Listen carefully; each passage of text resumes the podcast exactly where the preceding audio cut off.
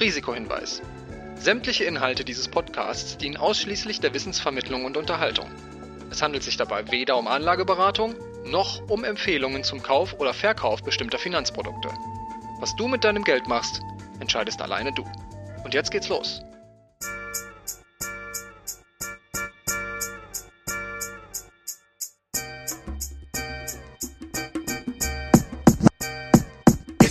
She Speaks Finance.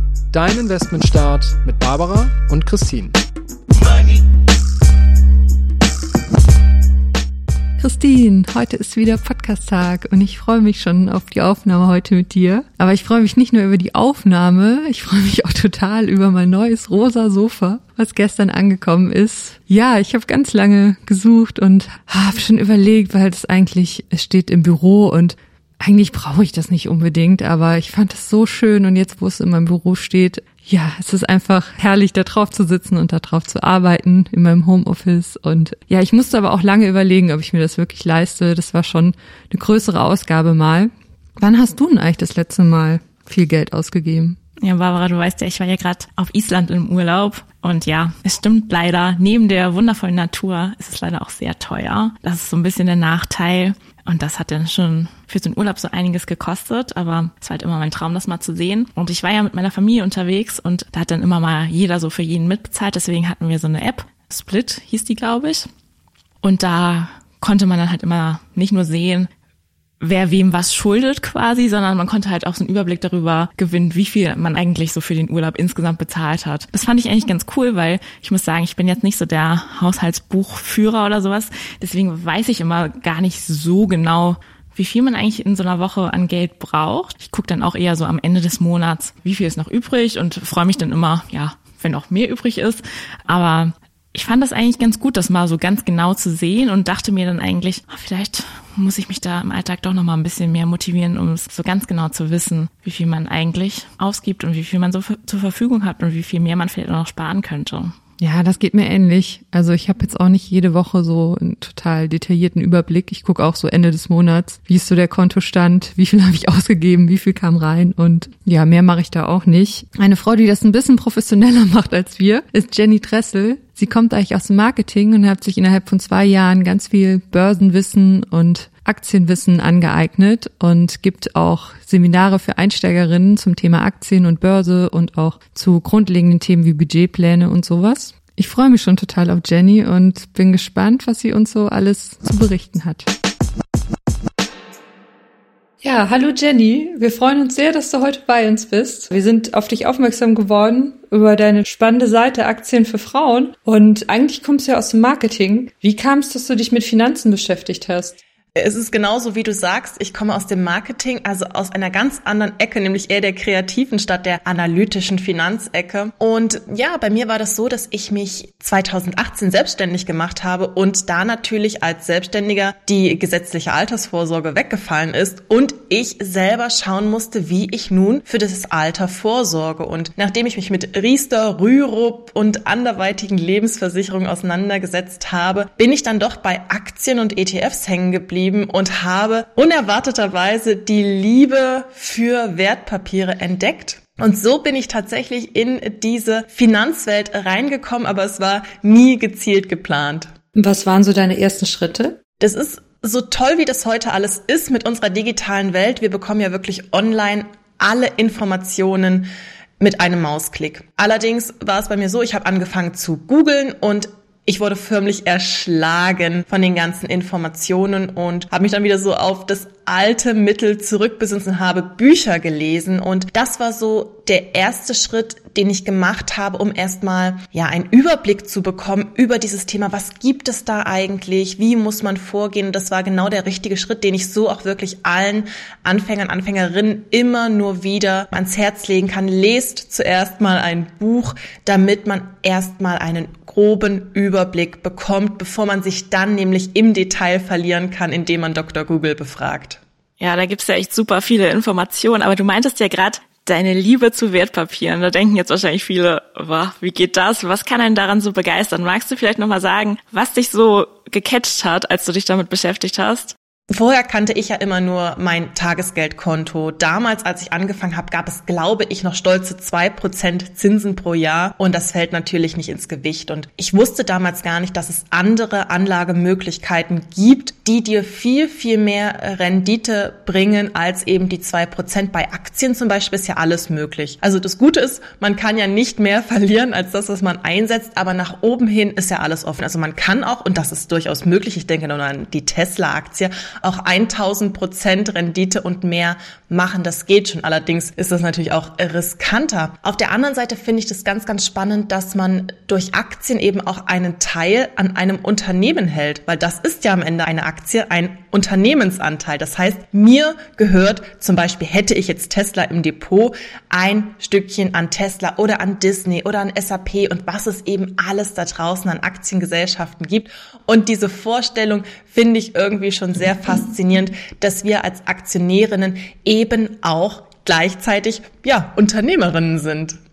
Ja, das ist ein spannender Punkt, weil ich war vor Jahren bei einer Veranstaltung von einem Frauennetzwerk und wo sie so Investmentgrundlagen erklärt haben und da war so das Hauptlearning für die meisten so, bei einer Aktie bin ich ja auf einmal Teilhaberin von einem Unternehmen und eine Anleihe da gebe ich einen Kredit. Das war ganz vielen gar nicht klar. Und das waren so richtig schlaue Frauen und der Unterschied war denen aber gar nicht so bewusst. Und das war so für die ganz spannend zu hören, dass sie mit einer Aktie ja ein Teil von einem Unternehmen dann sind. Genau, absolut. Und Anleihen, das ist eben auch etwas, man muss da einfach wirklich den Unterschied verstehen. Anleihen sind ja festverzinsliche Wertpapiere. Das heißt, die hat man ja auch nur für einen bestimmten Zeitraum, der sehr, sehr viel kurzfristiger ist als zum Beispiel das Investment in eine Aktie. Wir geben ja bei Anleihen zum Beispiel an Regierungen, also an Deutschland zum Beispiel oder eben an Unternehmen Kredite und die werden uns irgendwann mit einem festen Zins wieder zurückgezahlt. Und bei Aktien ist natürlich auch der Anlagehorizont ein ganz, ganz anderer. Da wollen wir ja vornehmlich für das Alter vorsorgen und da sind es dann einfach auch mal 30 Jahre und mehr, wo wir die Aktien halten. Und nicht umsonst gibt es ja auch die Strategie Buy and Hold. Das heißt, wir kaufen einmal die Aktien, halten die so lange wie möglich, viele wahrscheinlich auch bis zum Tod, also buy and hold forever. Aber das ist so der große Unterschied, den man auf jeden Fall verstehen sollte. Und das ist dann quasi auch deine Strategie, also dass du sie langfristig hältst. Jetzt gibt's ja auch Leute, die ja, sind da so ein bisschen spekulativer unterwegs und ja, ich weiß nicht, die GameStop-Geschichte ist da vielleicht so ein Beispiel, wo auf einmal voll viele eingestiegen sind und dann ja verkauft haben, als es am höchsten Punkt war, oder zumindest war das die Hoffnung von vielen. Was hältst du denn von so einem, ja, Daytrading eher?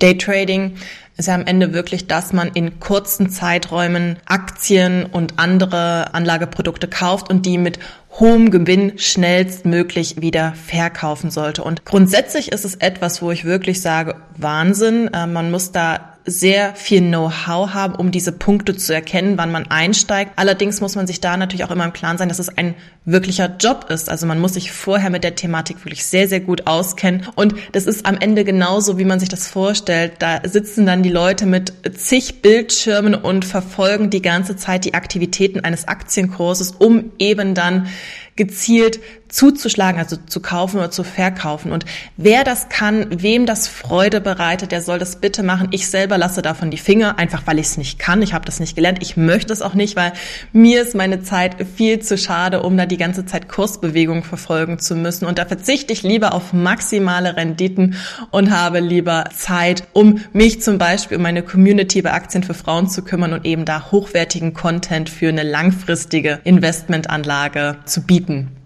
Du hast gerade deine Community angesprochen. Was sind denn so die Hauptängste der Frauen in deiner Community oder die Bedenken, wenn sie so starten, sich mit Aktien auseinanderzusetzen? Da gibt's ganz, ganz viele unterschiedliche. Es gibt aber immer wieder die gleichen, die uns irgendwie alle betreffen. Und das sind einfach Ängste, die irgendwann mal entstanden sind. Sowas wie, als Frau kann man nicht investieren, weil es natürlich die Finanzwelt war eine Männerdomäne. Das lockert sich heute zum Glück über die letzten Jahre auch schon wieder auf, dass auch Frauen da einfach ja mittlerweile gut im Geschäft sind, möchte ich mal sagen.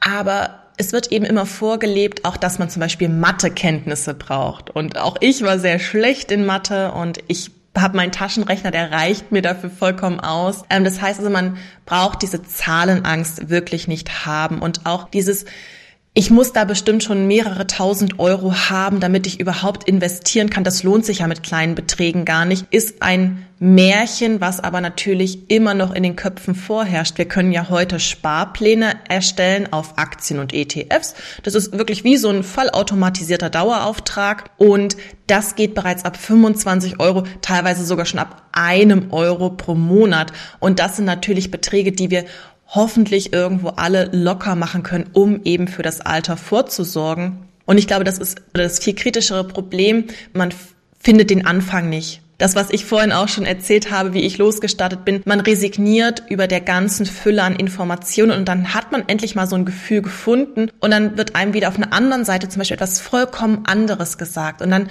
weiß man irgendwie auch nicht mehr, wem man glauben soll und dann lässt man es gleich, weil man einfach Angst hat. Man hat ja permanent Angst, Geld falsch zu investieren und zu verlieren. Und ich möchte eben auch mit Aktien für Frauen das Ganze spielerisch und locker und leicht machen, dass man eben keine Angst haben muss, sondern dass man sieht, hey, das kann Spaß machen, das ist ein schönes Thema.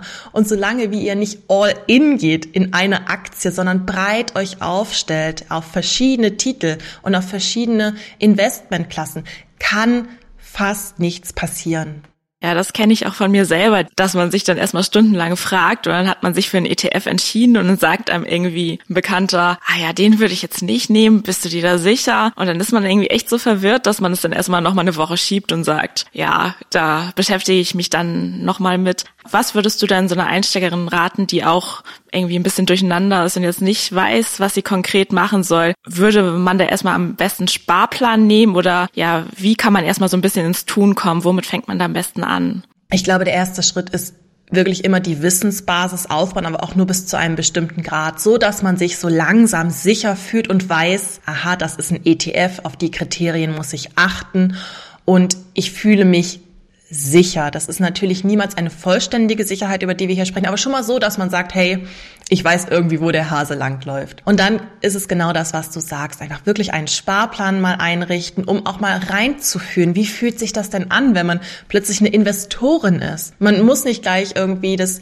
Geld vom Tagesgeldkonto runternehmen, die 5000 Euro in den ETF zum Beispiel stecken, sondern eben der Sparplan, der ist wunderbar, um sich auch auszuprobieren. Und irgendwann bekommt man ja auch ein Gefühl dafür. Hat man zum Beispiel drei verschiedene ETFs sich ausgewählt, sieht man ja auch, wie diese einzelnen ETFs performen, also wie sie sich entwickeln über einen bestimmten Zeitraum und kann dann einfach gezielt auch überlegen, hey, das läuft ja so gut, vielleicht stocke ich da auch nochmal meinen Sparplan auf oder man merkt, ach, das ist aber jetzt auch nicht so toll. Ich prüfe das nochmal nach, ob der ETF wirklich eine gute oder schlechte Entscheidung war und auch dann hat man ja Möglichkeiten zu agieren. Also man kann das Ganze ja zum Beispiel stilllegen. Das heißt, ich kündige einfach meinen Sparplan. Das geht mit einem Klick. Man geht da keinen Vertrag oder sowas ein. Das heißt, man kann ihn jederzeit anpassen. Oder aber man sagt, wenn man eh bei plus minus null zum Beispiel ist mit seinem ETF, ich verkaufe das wieder und starte mit dem Betrag nochmal woanders neu. Also das geht auch. Und ich finde, man muss sich da nicht so dran festhalten. Viele sagen auch immer viele andere, ja, Finanzinfluencer möchte ich sie jetzt mal nennen, dass man bei einer Entscheidung bleiben bleiben soll. Wenn ich mich einmal für eine Aktie oder einen ETF entschieden habe, dann muss ich aber auch bei meiner Entscheidung bleiben. Und das ist Quatsch. Unser Leben oder unsere Situationen ändern sich ja auch stets und ständig. Und wir alle haben ja schon mal in unserem Leben Entscheidungen getroffen, wo wir am Ende sagen, ja, das war jetzt irgendwie vielleicht doch nicht so die beste Entscheidung. Man kann ja alles rückgängig machen. Und solange wie ich mich natürlich nicht bei jedem Titel frage, ja, muss ich das jetzt vielleicht wieder doch wieder verkaufen, weil hin und her macht Taschen leer, ist auch so ein schöner Spruch aus der Finanzbranche, ist das alles okay, auch mal zu sagen, hey, ich verkaufe das wieder, ich fühle mich damit doch einfach nicht wohl. Wie war das denn bei dir? Also ich habe so mit Einzelaktien angefangen nach der Finanzkrise, weil mir alle sagten, wenn du jetzt in den DAX investierst, da kannst du eigentlich nicht viel falsch machen. Also in so traditionelle große DAX-Unternehmen so wie Adidas und Daimler. So habe ich angefangen. Würdest du sagen, dass Einsteigerinnen besser mit Aktien oder mit ETFs einsteigen sollten? Und wo liegen da so die Unterschiede für dich? Und wie hast du selbst angefangen? Ich selber habe mit ETFs angefangen, weil mir damals einfach immer von allen Seiten gesagt wurde, ja, man muss mit ETFs anfangen, das ist das beste Mittel für Einsteiger, bloß nicht mit den Einzelaktien starten, hochriskant, Einzelrisiko bei einem einzelnen Unternehmen, das kannst du dann machen, wenn du dich sicherer fühlst. Und ich bin dann tatsächlich auch die ersten drei Monate so gestartet und habe mich aber immer mehr auch mit dem Thema Einzelaktien auseinandergesetzt, habe dann mein MSCI World und äh, also so die Klassiker mit den Emerging Markets und so wieder verkauft, weil ich einfach gemerkt habe, nee, das ist nicht meins. Ich möchte mich mich wirklich aktiv mit Einzelaktien auseinandersetzen. Ich habe da Lust drauf, ich habe Zeit dafür. Ähm, ich bin mir den Risiken bewusst, ich bin mir aber auch sehr wohl den Chancen bewusst, die ich eben mit diesen einzelnen Titeln habe, weil der Unterschied bei einem ETF ist ja immer, dass ich bei dem ETF immer nur eine bestimmte Rendite erreichen werde, also die des zugrunde liegenden Referenzindexes, also zum Beispiel dem DAX. Und bei einer Aktie habe ich, wie ich das vorhin auch schon gesagt habe, eben sehr wohl die Möglichkeit auch, dass es überperformt, also dass ich wirklich eine sehr, sehr schöne Rendite erhalte. Und als Anfänger kann ich immer nur sagen, genau das, wie ich auch gestartet bin. Fangt mit einem ETF an, merkt ihr aber so wie ich, hey, die Einzelaktien liegen mir doch mehr, dann macht es auch einfach. Nur weil andere sagen, man muss mit einem ETF starten, ist das noch lange nicht die Wahrheit und das Gesetz, sondern ich glaube, es ist einfach für jeden etwas anderes. Aber wer sich unsicher ist, wer wirklich noch Angst hat und wer jetzt erstmal ins Tun kommen muss, dafür sind die ETFs einfach wirklich die allerbeste Wahl. Und jetzt haben wir ja schon viel über ETFs und Aktien gesprochen. Würdest du dann sagen, das reicht auch am Anfang fürs Depot, wenn man die beiden Anlageklassen hat oder braucht man aus deiner Sicht noch mehr? Also wie sollte so ein Depot bei Einsteigern aussehen? Wichtig ist hier ja immer die Diversifikation, also die Streuung. Und wir haben ja ETFs, die haben 3700 einzelne Aktienunternehmen im Fonds. Das ist natürlich riesig und das ist super aufgestellt und grundsätzlich würde das reichen. Ein einzelner ETF mit 3700 Aktien, fertig, mehr muss man nicht machen. Ich selber bin allerdings ein Fan davon, mich etwas breiter aufzustellen, aber das ist einfach nur meine Strategie, zu sagen, ich habe halt wirklich 30 Einzelaktien, ich habe fünf ETFs, daneben habe ich auch noch die Kryptowährung, dann gibt es viele, viele andere Investmentklassen auch, die ich einfach gerade für mich aktuell ausprobiere, aber ich bin natürlich auch total im Thema drin, ich kenne mich da irgendwo überall aus, lese mich ein, habe das Verständnis dafür. Und wer wirklich am Anfang steht, der sollte erstmal mit den Klassikern wie Aktien und ETFs beginnen und kann dann, wenn man merkt, hey, ich habe Lust noch mehr zu machen, dann sich vielleicht mal auch in die Kryptowelt äh, voran antasten. Dann gibt's ja die sogenannten P2P-Kredite und viele, viele andere Möglichkeiten auch noch. Und auch selbst wer es nicht macht und sagt, oh, das ist mir nichts, ähm, der ist eben mit ETFs und Aktien wirklich mehr als gut versorgt. Wichtig hier wirklich nochmal der Hinweis, stellt euch breit auf, nicht nur zwei, drei Einzelaktien, das ist ein hohes Risiko, sondern wenn dann eben schön breit gestreute ETFs und hier und da noch eine Einzelaktie dazu und dann kann schon fast nichts schiefgehen. Ich wollte einmal nochmal nachhaken, weil du hattest gerade von P2P-Krediten gesprochen. Ich glaube, die sind jetzt nicht jedem geläufig. Vielleicht kannst du noch einmal kurz erklären, was das genau ist. Also P2P-Kredite kann man sich auch wieder so ein bisschen vorstellen wie eine Anleihe. Also es sind Kredite, Peer-to-Peer, -Peer, also von Mensch zu Mensch Kredite. Das heißt, man gibt als Privatperson einer anderen Privatperson einen Kredit und dafür gibt es verschiedene Plattformen, die eben als Mittelsmann agiert und so kann man das Ganze eben auch nochmal ausweiten und hat damit eine vollkommen neue Investmentklasse. Man muss sich hier allerdings auch wieder den Risiken bewusst sein. Da gibt es zum Beispiel nicht diese sogenannte Einlagensicherung, die wir eben auch bei unserem Broker haben für Aktien und ETFs. Das heißt, unser Geld ist abgesichert bis zu 100.000 Euro. So gibt es das bei den P2P-Krediten nicht. Das heißt, man könnte hier auch einen Totalverlust erleiden. Deswegen auch immer wichtig hier die Maßgabe, nicht allzu viel Geld da reinstecken, sondern nur einen kleineren Teil des Gesamtvermögens, um sich auszuprobieren, um sich breiter aufzustellen, um auch da von den Renditen zu profitieren. Und so, denke ich, ist es einfach ein sehr, sehr gutes Vorgehen. Ich bin ja so ein großer Krypto-Fan und habe ganz viele verschiedene Kryptowährungen und liebe das auch, mich da so zu informieren und stecke da auch gern so ein paar Stunden rein die Woche und gucke mir das an, wie sich das entwickelt. Und ich finde, wenn man viele verschiedene Kryptowährungen hat, muss man das auch machen. Du hast ja jetzt so viele verschiedene Anlageklassen, Aktien und ETFs und Peer-to-Peer -Peer und Krypto und so weiter. Wie viel Zeit steckst du da so die Woche rein? Und wie viel Zeit sollten sich Einsteiger nehmen am Anfang? Ich glaube, ganz viele denken jetzt, oh Gott, sie muss wirklich jeden Tag mehrere Stunden damit zubringen, aber das ist in Wirklichkeit gar nicht so. Natürlich die Recherche im Vorfeld, beim Aufbau eben zum Beispiel auch des Kryptoportfolios, das ist wirklich sehr zeitintensiv, weil man möchte es ja einmal richtig machen und da gehen wirklich schon viele Stunden drauf. Aber einfach bei dem Schauen, hey, wie, wie stehen denn aktuell meine Kryptos, wie stehen meine Aktien, ETFs und so weiter, da schaue ich einmal am Tag rein, ob alles passt. Und natürlich in der aktuellen Lage, in der wir uns befinden, wir sind ja aktuell wieder in einem sogenannten Bärenmarkt, also wo es der Wirtschaft eher schlecht geht, wo die Aktienkurse auch drunter leiden, sind natürlich auch potenziell viele Nachkäufe möglich, weil wir einfach gerade zu Schnäppchenpreisen Aktien und ETFs einkaufen können. Und da beschäftige ich mich mit meinem Portfolio selber schon mehr, weil ich natürlich einfach schaue, hey, wo kann ich vielleicht nochmal nachkaufen? Was lohnt sich jetzt? Aber grundsätzlich ist es nicht so, dass ich hier stundenlang jeden Tag äh, recherchiere, analysiere, sondern eher in normalen Zeiten einmal am Tag reinschaue und feststelle, hey, es läuft alles und dann mache ich die App wieder zu und widme mich einfach anderen Dingen weil natürlich auch mein Investmenthorizont ist lang. Das heißt, ich habe ja noch einen Anlagehorizont von 30 Jahren und mehr.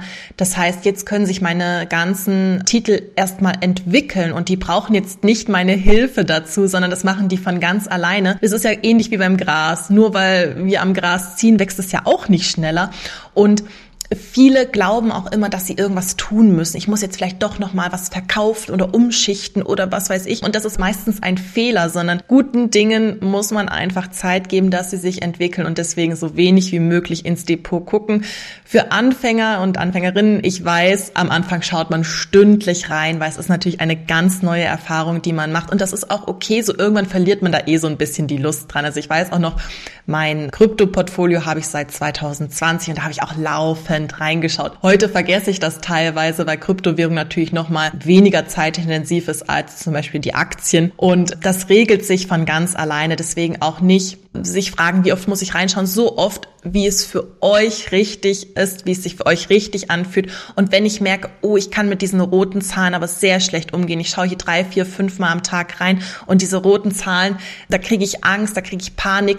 Dann kann ich nur empfehlen, lasst die App zu schaut nicht rein, weil was man sieht, ist auch meistens nicht da. Also von daher auch ein kleiner Tipp, der mir am Anfang auch sehr geholfen hat, dass ich es einfach ignoriert habe, weil ich natürlich immer im Hinterkopf hatte, langfristiges Invest, die Aktien und ETFs brauchen Zeit. Mhm. Du investierst ja jetzt schon seit einiger Zeit auch selbst. Was waren denn so die größten Fehler, die du gemacht hast, so im Laufe der Zeit? Ich habe bestimmt ganz, ganz viele Fehler gemacht das, was mir immer wieder einfällt und was ich auch immer wieder bei anderen anmahne, nicht einfach blind jemanden eine Aktie oder ein ETF nachkaufen, sondern selber auch in das Research gehen, schauen, was ist das eigentlich für ein Unternehmen, wie steht das denn finanziell auch da?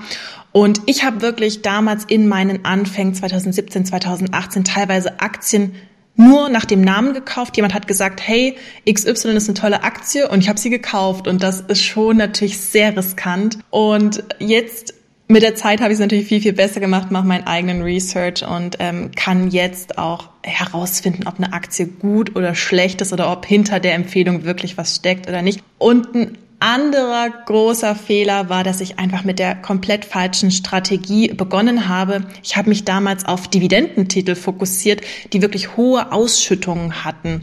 Und das ist ganz am Anfang gar nicht so ratsam, rein auf Dividendenaktien zu gehen, sondern so eine schöne Mischung aus Wachstums- und Dividendenaktien ist einfach besonders in jungen Jahren viel, viel sinnvoller, als nur zu sagen, hey, ich möchte nur die Ausschüttung haben, weil man natürlich auch von hohen Kursgewinnen mehr als gut profitieren kann. Jetzt hattest du ja gerade schon gesagt, dass über einen langen Anlagehorizont Kursgewinne wahrscheinlich sinnvoller sind als Dividenden. Magst du noch mal kurz erklären, welchen Hintergrund das genau hat? Genau, also bei den Dividendenaktien ist das ganz oft so, dass das natürlich ganz, ganz etablierte Unternehmen sind und das ist auch gut und wichtig so, aber da kann man nicht mehr mit ganz so exorbitanten Kurssteigerungen rechnen. Also da hat man nicht wie bei so einer Tesla-Aktie mal eben in, ich weiß gar nicht mehr, wie lange es war, in fünf Jahren einen Kurszuwachs von 1000 Prozent, sondern das geht eben langsam und stetig. Und bei den Wachstumsaktien, das können ja zum einen so Startup-Unternehmen sein, wo man vielleicht auch noch gar nicht so richtig weiß, wo die Reise hingeht. Ich denke da zum Beispiel an HelloFresh oder aber an ganz, ganz auch etablierte Unternehmen schon, die schon länger auf dem Markt sind, aber die eben in einer Wachstumsbranche sind. Ähm, ich denke da an Nvidia, die ja diese Halbleiter- und Chip-Sachen machen. Ähm, das sind auch wachstumsstarke Unternehmen. Da habe ich natürlich immer den Vorteil, dass ich eben auch wirklich ähm, die Chance habe, sehr gute Kursgewinne zu machen. Und deswegen deswegen ist eben die Kombination so, so wichtig und nicht zu sagen, ich konzentriere mich auf das eine oder eben das andere. Also generell am Kapitalmarkt gibt's ja auch so wahnsinnig viele Kennzahlen, also so Dividendenrendite und Kursgewinnverhältnis. Welche Kennzahlen findest du denn am wichtigsten und welche sollte man denn so als Einsteiger am besten kennen?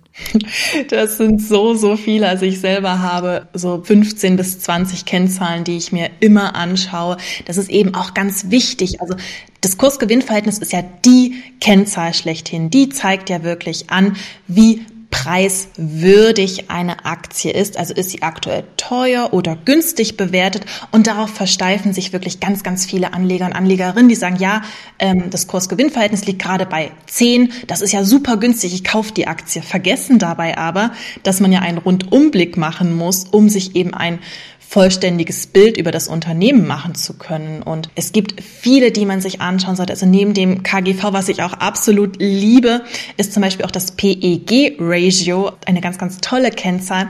Denn hier wird noch zusätzlich das Wachstum mit eingebaut. Das heißt, ich schaue also nicht nur auf Kurs und Gewinn, sondern es ist sozusagen das Kurs-Gewinn-Wachstumsverhältnis. Also eine weitere Komponente, die da eben mit hinzugenommen wird. Ganz, ganz tolle Kennzahl. Aber auch Dinge wie Finanzverschuldung, also wie hoch ist eigentlich das Unternehmen verschuldet oder die Eigenkapitalrendite, wie viel erwirtschaftet das Unternehmen mit dem eigenen Kapital an Rendite, sind ganz, ganz tolle und wichtige Kennzahlen. Oder auch diese Gewinnmargen, wie viel bleibt am Ende eigentlich im Unternehmen selber hängen. Und da finde ich, das, was ich ja schon zu Beginn gesagt habe, ist unerlässlich, eben sich viele, viele Kennzahlen anzuschauen. Bei mir sind es, wie gesagt, mindestens 15. Das klingt jetzt ganz, ganz viel, aber irgendwann hat man auch eine eigene, ja, ich sag mal, Aktienanalyse-Routine und dann geht das eben ruckzuck. Also ich brauche, wenn ich mir meine Kennzahlen anschaue, ja, mit dem richtigen Tool, das ist natürlich auch immer ganz, ganz wichtig, aber so maximal zehn Minuten für eine, ähm, für eine Aktie, um mir nur die Kennzahlen anzuschauen. Also jetzt die, das Research zu sagen, hey, wie steht eigentlich das Unternehmen da? Was produziert das? Ähm, wie, wie sind die Zukunftsaussichten? Wie agiert eigentlich der Geschäftsführer, die Geschäftsführerin? Das ist natürlich nochmal eine ganz andere Sache. Da geht's ähm, viel intensiver in die Informationsbeschaffung und das kann natürlich, wenn man es ganz, ganz ernst nimmt, auch mehrere Stunden manchmal dauern. Jetzt haben wir ja schon recht viel über Investments in Aktien gesprochen. Hast du denn auch so eine Art Notgroschen oder Puffer oder wie auch immer man das nennen möchte, den du sagst, den hältst du da ganz raus und kannst du vielleicht einmal sagen, wie groß äh, ja diese Reserve sein sollte? Ja, unbedingt. Also Notgroschen mag ich ja gar nicht das Wort, weil zwei negative Wörter in einem Not und Groschen, aber der Notgroschen oder die Rücklagen, wie ich immer sage, sind wirklich ganz, ganz wichtig. Darauf fußt alles, weil das ist das Geld, was man eben, ich sag mal, in Krisensituationen zur Verfügung Cash hat, wo man jederzeit rankommt. Viele sagen ja, ja, wenn die Waschmaschine kaputt ist, aber ich denke da eher an solche Sachen wie, wenn ich plötzlich arbeitslos werde. Ähm, natürlich greift dann hoffentlich das Arbeitslosengeld, aber es kann ja auch anders kommen und dann brauche ich natürlich Geld, um mein Leben für die nächsten Monate hoffentlich bestreiten zu können. Und die Faustformel bei dem Notgroschen sind ja drei bis sechs Nettogehälter als Rücklage.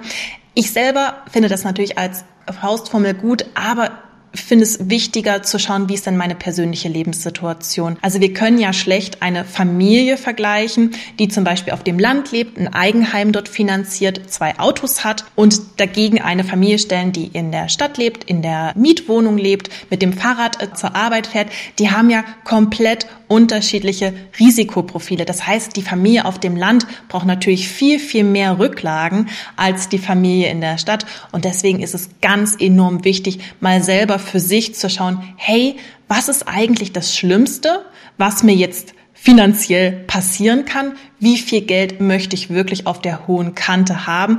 Und merke ich, mein Notgroschen und meine Rücklagen, hey, die sind ja eigentlich viel zu hoch angesetzt, dann sehr, sehr gerne dieses Geld nehmen und in Aktien und ETFs investieren, denn da arbeitet das Geld immerhin für einen. Denn ja, dieses Jahr die Inflation in Deutschland, das ist super erschreckend. Wir haben jetzt die vergangenen Monate immer über sieben Prozent Inflation gehabt und das ist schon sehr enorm und ich befürchte, dass wir auch noch die zehn Prozent Marke in 2022 knacken werden. Und ähm, wenn du jetzt eine Frau triffst, die vielleicht nicht so viel Wissen hat wie du und mit ihrer Altersvorsorge aber endlich auch mal starten will, welche Tipps würdest du ihr für den Start an die Hand geben? Ich bin ja auch irgendwann mal gestartet und heute rückblickend gibt es für mich eigentlich so einen Weg, den ich, wenn ich nochmal zurückgehen könnte, bestreiten würde. Und das ist zuallererst ein Buch lesen.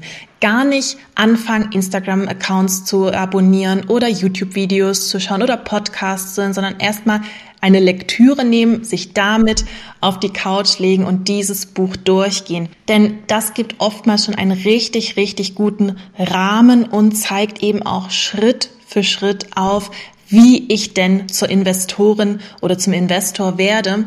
Und dann, wenn ich wirklich erstmal so vollumfänglich mich über das Thema Investieren, Börse informiert habe, kann ich loslegen, dann wirklich Step by Step auch mal im World Wide Web zu schauen, weil da ist natürlich, ähm, ja, sind die Informationen en masse da. Und auch hier finde ich es auch wichtig, nicht zu viel zu konsumieren, also von ganz vielen unterschiedlichen Menschen, sondern zu schauen, hey, wer passt denn eigentlich zu mir? Wen finde ich gut? Mit wem kann ich mich identifizieren? Weil oftmals natürlich auch die Meinungen beim Investieren komplett auseinandergehen. Der eine findet das gut, der andere sagt, hm, nee, das taugt mir gar nicht. Und dann ist man selber immer so ein bisschen auch im Zwiespalt. Ja, wo tendiert man denn selber auch hin? Und Wer sagt, hey, ich möchte das alleine machen, der macht das auf jeden Fall so. Das geht total gut. Das kostet natürlich viel Zeit, aber ich habe es auch so gemacht. Oder man kann sich eben auch heutzutage einen Coach mit an die Seite holen, der mit einem gemeinsam diesen Weg geht. Das mache ich zum Beispiel auch mit Frauen ganz speziell und zeige ihnen, wie sie erfolgreich in Wertpapiere investieren und sich eben für die Altersvorsorge rüsten. Hast du persönlich denn auch ein Lieblingsinvestment? Ganz viele sagen ja, oh, man darf nicht sein Herz an eine Aktie, an einen ETF verschenken, weil dann könnte man, wenn es drauf ankäme und die Aktie würde zum Beispiel ins Bodenlose fallen, davon nicht loslassen und würde die nicht verkaufen, sondern ja, man würde sich ins Unglück stürzen, wenn man ähm, an einer Aktie zu sehr hängt. Da muss ich mal ein bisschen schmunzeln, weil da glaube ich nicht dran. Wir sind hoffentlich alles äh, rationale Investorinnen und Investoren. Aber jeder hat doch insgeheim sowas, wo er sagt, hey, das ist eine richtig, richtig tolle Aktie, die gefällt mir richtig gut, weil man einfach auch vielleicht mit dem Unternehmen total sympathisiert. Bei mir war es meine allererste Aktie, Disney, bestimmt für ganz, ganz viele, die Lieblingsaktie schlechthin. Die hat natürlich durch Corona auch massiv gelitten. Also es ist keine super Qualitätsaktie, wo ich heute vielleicht noch sagen würde, boah, die muss man im Depot haben, aber ich habe da halt wirklich emotionale Verbindungen dran und deswegen mag ich diese Aktie so gerne, weiß aber auch, dass ich die jederzeit verkaufen würde, denn es ist am Ende nur ein Wertpapier. Meine Emotionen und meine Gedanken hängen ja an, an meinen Kindheitserinnerungen mit Disney und eben nicht an der Aktie. Und eine andere, die ich auch sehr, sehr liebe, aber das ist aktuell so meine, meine beste Aktie im Depot, ist Siemens. Die habe ich vor äh, ein paar Jahren zu einem sehr günstigen Kurs gekauft. Die steht bei mir über 100 Prozent im Plus. Und auch daran mache ich es fest, ob eine Aktie bei mir ein Liebling ist oder so ein kleines Hassobjekt, wo ich sage, oh Mensch, warum warum habe ich die denn gekauft? Aber das sind, glaube ich, so ganz typische Gedanken, ähm, wenn man einfach Aktionär oder Aktionärin ist, dass man sich immer fragt, hätte ich jetzt diese Aktie wirklich kaufen müssen? Und dann geht sie wieder ins Plus und plötzlich weiß man, ach ja, doch, das war schon eine ganz gute Idee, die sich ins Depot zu legen. Das kann ich total gut nachvollziehen, weil ich habe ein recht großes Krypto-Portfolio im Vergleich und es geht gerade so runter, dass ich da gar keinen Bock mehr habe reinzugucken. Und äh, ja, bei mir war das auch so. Ich habe auch mit Einzelaktien angefangen damals und die, die am meisten Plus gemacht haben, die mochte ich dann noch am liebsten. So, das ist, glaube ich, ganz normal. Hm. Ja, genau. Und das ändert sich halt auch stets und ständig. Und dann wird das Hassobjekt mhm. plötzlich zum Liebling. Also das, das ist das wirklich so das typische Investorenleben. Also. Und ich glaube, wichtig ist hier auch wirklich das Ganze locker zu sehen, ist auch mal ein bisschen mit Spaß zu betrachten. Natürlich, hier geht es um Geld, also es ist eine ernsthafte Angelegenheit, aber trotzdem kann man doch das Ganze entspannt angehen lassen. Wir haben hoffentlich alle noch einen langen, langen Anlagehorizont und eben auch bei der Siemens-Aktie, wo ich gesagt habe, hey, die steht mit 100 Prozent im Plus. Das waren gerade jetzt mal ähm, fünf Jahre oder so, wo ich die habe und fünf Jahre machen eben schon aus, dass ich damit auch jetzt gerade in diesem Bärenmarkt, in dem wir uns befinden, sehr, sehr gut dastehe. Also manchmal abwarten, Tee trinken ist da die beste Variante. Also wir haben uns überlegt, dass wir, um einen Überblick über alle Folgen auch so zu bekommen, ein Musterdepot anzulegen, ein She Speaks Finance Musterdepot. Und wenn du jetzt, sagen wir mal so, 1000 Euro zur Verfügung hättest, in welchen ETF oder in welchen Fonds würdest du den investieren? 1000 Euro, darf ich nur einen einzigen wählen? Ja. Ah, ja gut, dann wäre es ja der Klassiker. Natürlich wie immer der All World, also der FTSE All World zum Beispiel von Vanguard, weil da sind 3700 Einzelaktien drin. Da muss ich gar nicht weiter überlegen. Das wäre immer meine Variante, wenn ich sage, ich darf nur einen einzigen nehmen. Dann kommt man um den fast nicht drum herum. Ja, sehr gut. Dann tun wir den für dich auf die Liste quasi und gucken mal, was mit dem passiert. Sehr gut. ja, und ich würde sagen, dann sind wir auch durch mit unseren Fragen. Und dann, ja, vielen Dank, dass du unser Gast heute warst. Es hat auf jeden Fall Spaß gemacht. Und ich glaube, wir haben auch beide noch viel gelernt, besonders zum Thema Aktien. Und dann würden wir uns freuen, wenn wir uns vielleicht nochmal wieder hören. Und vielen Dank. Ja, vielen Dank an euch. Bis ganz, ganz bald. Dividendenrendite, das Stichwort ist irgendwie bei mir hängen geblieben. Und Jenny meinte ja, sie hat irgendwie 15 Kennzahlen.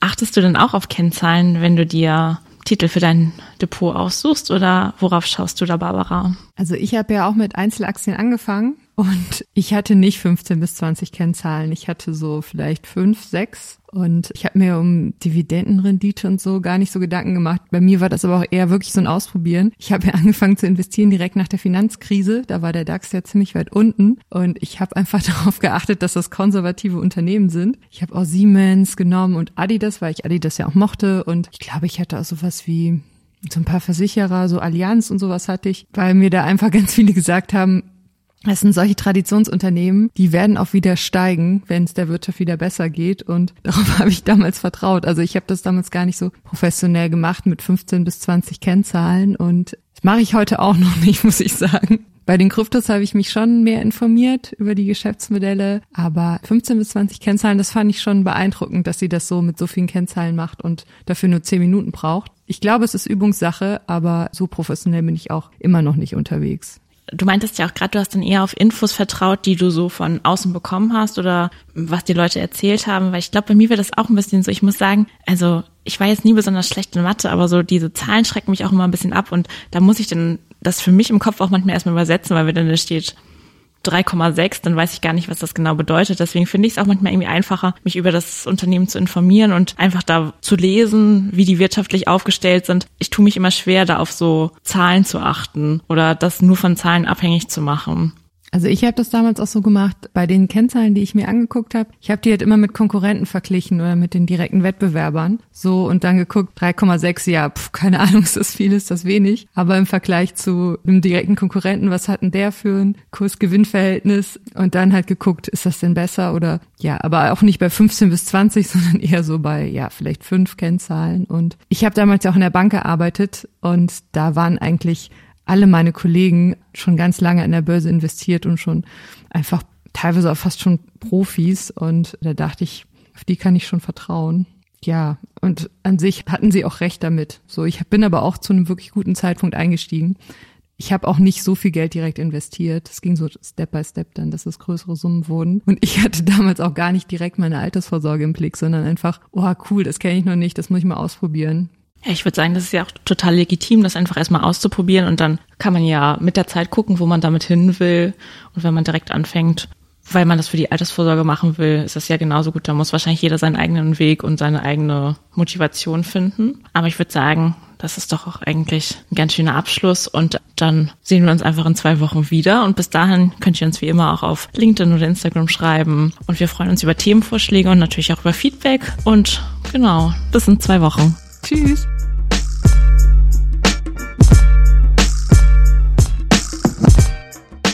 She Speaks Finance ist ein Mint Original Podcast. Redaktion Barbara Box und Christine Jans. Produktion und Schnitt Jared Schmidtke. Für mehr feinen Content folgt uns auf Instagram, TikTok oder LinkedIn.